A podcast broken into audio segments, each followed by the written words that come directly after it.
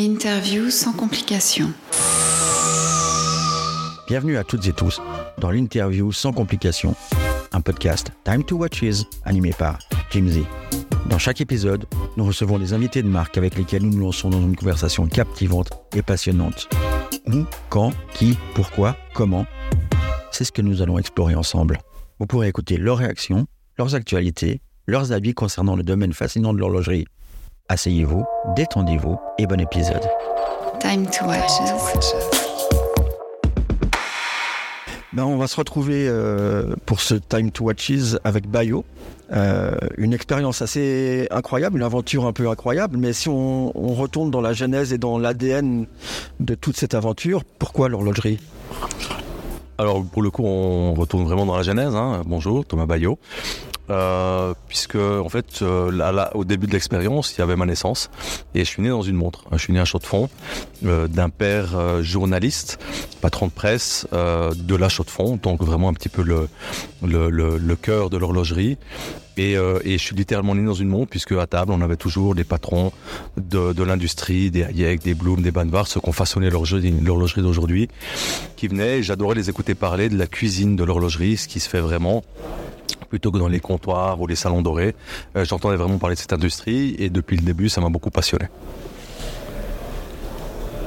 Donc, on est là, on est dans l'horlogerie, on continue dans l'horlogerie. Pourquoi euh, ne pas faire carrière dans une marque établie et pourquoi prendre ce contre-pied de lancer quelque chose d'aussi, euh, j'allais dire, perturbant que ce qui a été Bayo à son, arrivée, avec ce concept et puis ce, modèle économique très différent de ce qu'on peut connaître? Pourquoi ne pas avoir choisi euh, le côté cool en se disant, voilà, moi, je vais faire carrière dans quelque chose qui existe déjà, au lieu de se lancer ce pari Alors, il y, a- il y a une marque très célèbre qui a, dit un, qui a donné un slogan To break the rule, to break the rule, you should first master it. Euh, J'ai fait ma carrière dans l'horlogerie. Euh, J'ai été dans des, dans des très belles marques indépendantes Swiss Made pendant 15 ans. Et j'avais choisi la voie, c'est un peu dans mon sang, du, euh, commerce.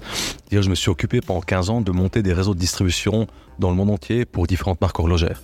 Donc j'y ai fait mes, mes, mes, mes écoles, mes armes, et pendant 15 ans, j'ai arpenté le monde et j'ai à peu près fait toutes les postures vente, distribution qu'on puisse faire dans l'horlogerie, ce qui m'a donné, je pense, une très très bonne connaissance de comment vendre une montre. Et du coup, je rebondis direct. Comment est-ce qu'on vend une montre aujourd'hui? Alors, le, le- le- je rebondis sur, sur le rebondissement. Euh, comment on a vendu une montre jusqu'à maintenant C'est ce qu'on appelle le commerce. Euh, c'est quelque chose de millénaire qui nécessite, euh, pour qu'une marque puisse vendre dans le monde entier, qui nécessite trois choses. Un lieu, un service et un stock. Entendez un magasin, euh, des gens qui vous reçoivent et des montres qui vous attendent en vitrine euh, dans le magasin. Cette contrainte, c'est celle de l'horlogerie, mais c'est celle de, de tout le commerce en général. Et dans le commerce, si vous voulez, c'est comme un bras. Le stock, c'est l'épaule. Et ensuite, il y a le bras qui permet d'interagir avec son environnement. On peut vivre euh, avec un tronc, c'est-à-dire sans bras, sans jambes. On est un peu embêté. Euh, parce qu'on peut pas se déplacer, ni manger, ni ramener à soi. Et ce qu'une marque doit faire, en fait, c'est euh, de produire des montres. Euh, c'est ce qu'elle faisait. Et elle les vendait, elle sous-traitait la vente, en fait, à des intermédiaires. Le bras, ça s'appelle un distributeur qui va atteindre des zones éloignées. Et ensuite, il y a les ramifications qui sont les doigts. Euh, ça s'appelle des détaillants. Et si vous voulez, le modèle de distribution traditionnel, c'est construit comme un bras sur des silos. Euh, la marque produisant des montres, c'était son job, c'est là qu'elle tire son chiffre d'affaires. Et ensuite, elle sous-traitait la vente par une partie longue qui est le distributeur, qui prend vos montres, qui les amène au Chili, en Indonésie ou euh, peu importe. Et ensuite, dans le pays, ce distributeur va vendre à des détaillants qui ont des magasins et ces détaillants vont vendre à vous et moi qui, sommes des clients finaux.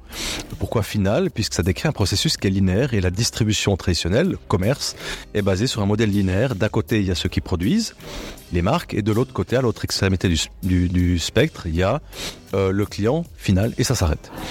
Et, et pourquoi je m'y suis intéressé, j'anticipe votre prochaine question, c'est qu'il s'est passé une chose euh, que tout le monde a vu venir en termes marketing, je parle du digital, qui a chamboulé le marketing. Euh, et moi, ma réflexion, c'était qu'est-ce qui va se produire quand le digital va toucher la distribution? Alors, je vous donne un exemple de la différence entre le marketing et la distribution, puisque moi, je fais de la distribution, pas du marketing. La couleur du bateau c'est du marketing. Le canal de Panama par lequel passent ces bateaux, c'est de la distribution. Avant 1914, un bateau qui part de New York mettait 21 000 km pour aller jusqu'à San Francisco, en passant par le détroit de Magellan. C'est long, euh, ça caille, c'est dangereux. Et le même bateau, après 1914, euh, va couper 88 km du canal de Panama et pourra faire le même trajet en 8500 km. Qu'est-ce que ça représente? Le canal de Panama est une route commerciale qui permet aux bateaux qui l'empruntent de faire un aller-retour San Francisco-New York, New York-San Francisco, euh, avant que l'autre bateau soit arrivé. Ça veut dire un avantage concurrentiel. Le digital en marketing, c'est ça. C'est une route ultra courte qui relie la marque à votre poche, parce qu'en général on met son téléphone dans la poche pour les hommes, à votre sac à main pour mesdames, euh, et qui vous permet d'interagir. Donc le chemin est toujours linéaire, sauf qu'il est beaucoup plus court. C'est ce qu'on appelle le direct to consumer, le D2C. Et, moi, je me suis mis en fait euh, un indépendant il y a, il y a 4-5 ans, et j'ai commencé d'enseigner et de théoriser sur comment la distribution va évoluer, qu'est-ce que ça signifie pour les marques. Et dans ma quête théorique, euh, que j'enseigne dans l'université, etc., j'expliquais que le commerce modèle séculaire est très bon en expérience, sauf qu'il est très très vorace en marge. Il faut, faut, prendre l'ampleur, et c'est incroyable que peu de gens le sachent. Sur une montre à 1000 francs, trois aiguilles automatiques en magasin, la montre va coûter 175 francs. Et la distribution, mon job, c'est 650. Si vous rajoutez le marketing, vous êtes à 750.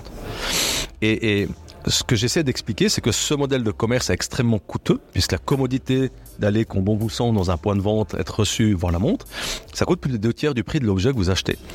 Le e-commerce, c'est exactement l'inverse. Si vous laissez un chemin très court qui permet aux marques de récupérer toutes ces marges monstrueuses, mais c'est très très mauvais en expérience. Très bon marge, très mauvaise expérience. C'est l'inverse du commerce.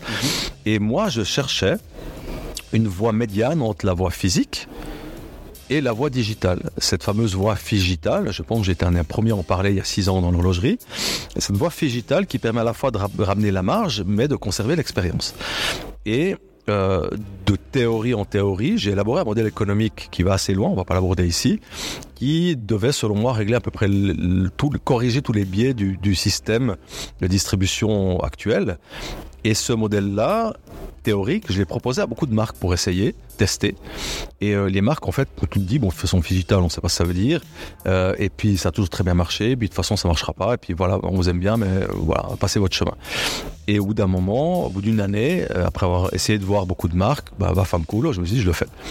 Un peu, un peu têtu. Et j'ai créé, en fait, trois modèles sans aucune velléité de créer une marque. Pour moi, c'était simplement d'avoir un la possibilité de tester un modèle économique euh, pour démontrer que mon modèle était robuste on, fast forward de 3 ans, on est 10, on fait 3 millions de chiffre d'affaires euh, l'année passée, euh, avec une croissance organique, zéro investissement, euh, et une marque qui, euh, somme toute, commence à faire un petit peu à faire parler d'elle, euh, et une démonstration surtout qui, in fine, est intéressante. Pourquoi? Parce que toutes les marges que permet, que mon modèle permet de récupérer, en fait, nous, on les redonne aux clients. C'est ce qui est un atout, mais aussi un désavantage. Euh, c'est ce qui nous crée un petit peu d'inimitié parce qu'évidemment certaines marques ont la peine un petit peu à justifier certaines marges. Elles ne devraient pas forcément s'en excuser, hein, parce que c'est un modèle qui est construit comme ça, qui fait que chacun doit prendre son dû. Euh, mais c'est aussi un modèle qui, euh, qui crée beaucoup d'incrédulité, puisqu'on arrive, comme on l'a démontré il y a plus d'une année, à créer un tourbillon 100% fait dans le canton de Neuchâtel à 5000 francs. Euh, et c'est pas possible. Normalement, un tourbillon, ça commence à 20 000, mais c'est plutôt en général de 50 000. Et, et si vous voulez, ce qui est intéressant, c'est que les gens rejettent notre modèle parce qu'ils pensent que si c'est ce prix-là, euh, c'est forcément moins bien. Ça s'appelle le ça s'appelle l'effet Veblen, euh, ou ce qu'on appelle l'effet snob, c'est-à-dire que quand quelque chose est très cher, en général, on tend plutôt à penser dans les biens de luxe hein, que la chose est forcément un petit peu mieux. Euh, mesdames, avec tout le respect, on sait que quand on paye une crème 40 balles, on se dit bah y a forcément des trucs qui sont mieux que la crème Nivea qu'on va payer 5 francs. Euh, les études de la Fédération romande des consommateurs démontrent que c'est pas forcément toujours le cas. Et, et, justement, en réponse anticipée à ça, le, le tourbillon que j'ai créé, je l'ai appelé le dilemme de Veblen. En sachant que les gens allaient se dire, bon, pour 5000 balles, c'est forcément un petit peu moins bien qu'un tourbillon à 50 000 francs. D'où le dilemme, parce que non. C'est produit dans les mêmes usines que les plus grandes marques au monde, c'est produit en Suisse, avec une qualité de finition qui égale un modèle à 50 000. Sauf que dans mon modèle, ça vaut 5 000. Pourquoi est-ce que je fais ça? Parce que de un, bah, je viens de Chaux-de-Fonds, on est un peu des prolétaires à Chaux-de-Fonds, et surtout je réalise que c'est très bien la très belle horlogerie, mais pas tout le monde a 50, 100 000 balles pour mettre dans une montre. Je pense qu'il y a beaucoup de gens pour qui 1000 francs représentent quelque chose, et je pense que ces gens-là ont le droit aussi d'avoir de très très belles montres. Et le deuxième raison, c'est que euh, on est dans un segment euh, dans lequel moi j'ai évolué, hein, de moyenne gamme, qui représente 80% du volume exporté par la Suisse. Euh, volume qui fond comme neige au soleil. On l'a vu en 10 ans, la Suisse est passée de 30 millions de pièces exportées à, 15 millions. C'est-à-dire on a perdu la moitié de notre volume sans pour autant de perdre de, de valeur, puisqu'on voit que l'industrie va de record en record. Ça veut dire que il y a très peu de montres, très très chères, qui trouvent acquéreurs. Et tout le reste, vous et moi, euh, qui voulons des très belles montres, ben finalement, on se tourne soit vers des Apple Watch, soit vers pas de montres, soit vers des e parce que la proposition de valeur, finalement, n'est pas là. Alors, si vous voulez, il y a un arbre en fleurs qui cache une forêt en feu, euh, de l'érosion du moyen de gamme. Et moi, j'ai envie de démontrer qu'on peut réinjecter de la valeur dans le moyen de gamme en ne repensant pas la manière dont on produit une montre, ça en Suisse on sait très bien le faire, l'innovation dans le produit, mais en repensant la manière dont on la vend. Euh, aujourd'hui, on sait tous que c'est pas le taxi qu'il faut inventer, c'est Uber, c'est pas l'hôtel, c'est Airbnb, et c'est pas l'objet, c'est l'écosystème. Et si vous voulez, moi, je me suis concentré sur ces 65-75% de la valeur qu'il fallait repenser. Et c'est ce que j'expliquais de manière théorique. On s'en fout de 17,5% qu'elle produit quand on n'a pas résolu les problèmes des 75%. Et c'est la mission que je m'étais donnée. Merci pour cette, euh, cette explication euh, d'une traite. On, sent que vous maîtrisez très très bien votre, votre sujet.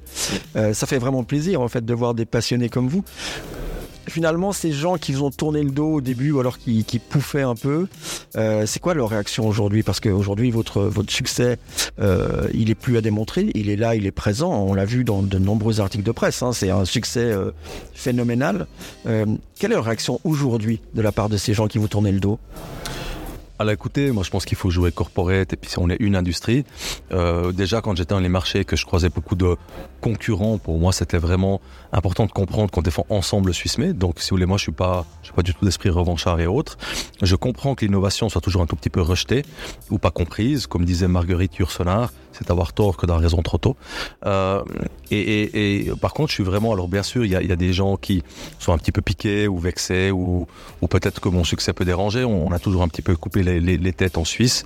Euh, voilà, c'est pas grave. Euh, ce qui est important, moi j'aime bien la phrase quand, le sage pointe les étoiles, l'imbécile regarde au doigt. Euh, je me traite pas de sage si personne d'imbécile, mais je pense que c'est pas moi ni ma marque qui est importante, c'est ce que ça démontre, c'est ce que ça permet de faire, et c'est ce que ça permet à l'industrie d'amener. Et depuis toujours, hein, ce que j'ai fait je l'ai dit, et ce que j'ai dit, je l'ai fait.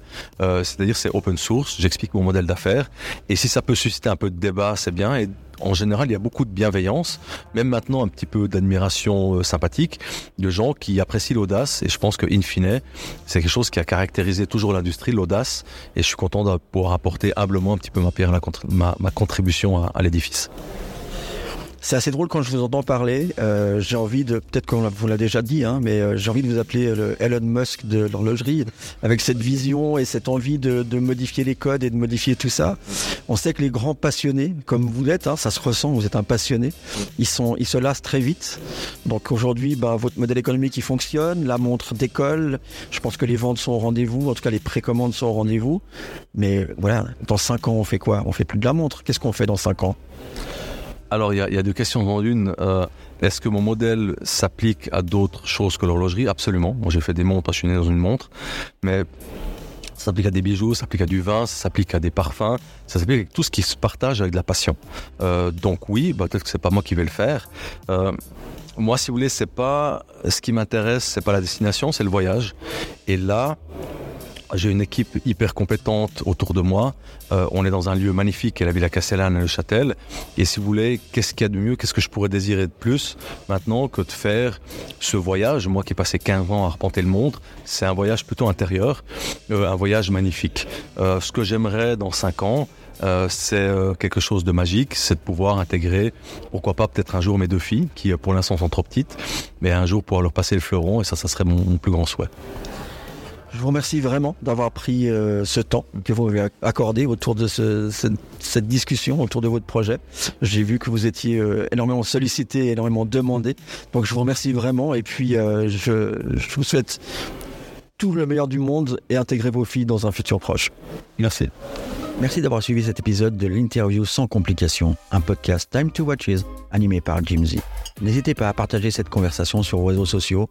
On se réjouit de vous lire et de vous répondre. Rendez-vous sur notre site internet timetowatches.com. N'hésitez pas à vous abonner Instagram, LinkedIn pour ne manquer aucun de nos épisodes. Sans complications, l'interview. JMZ.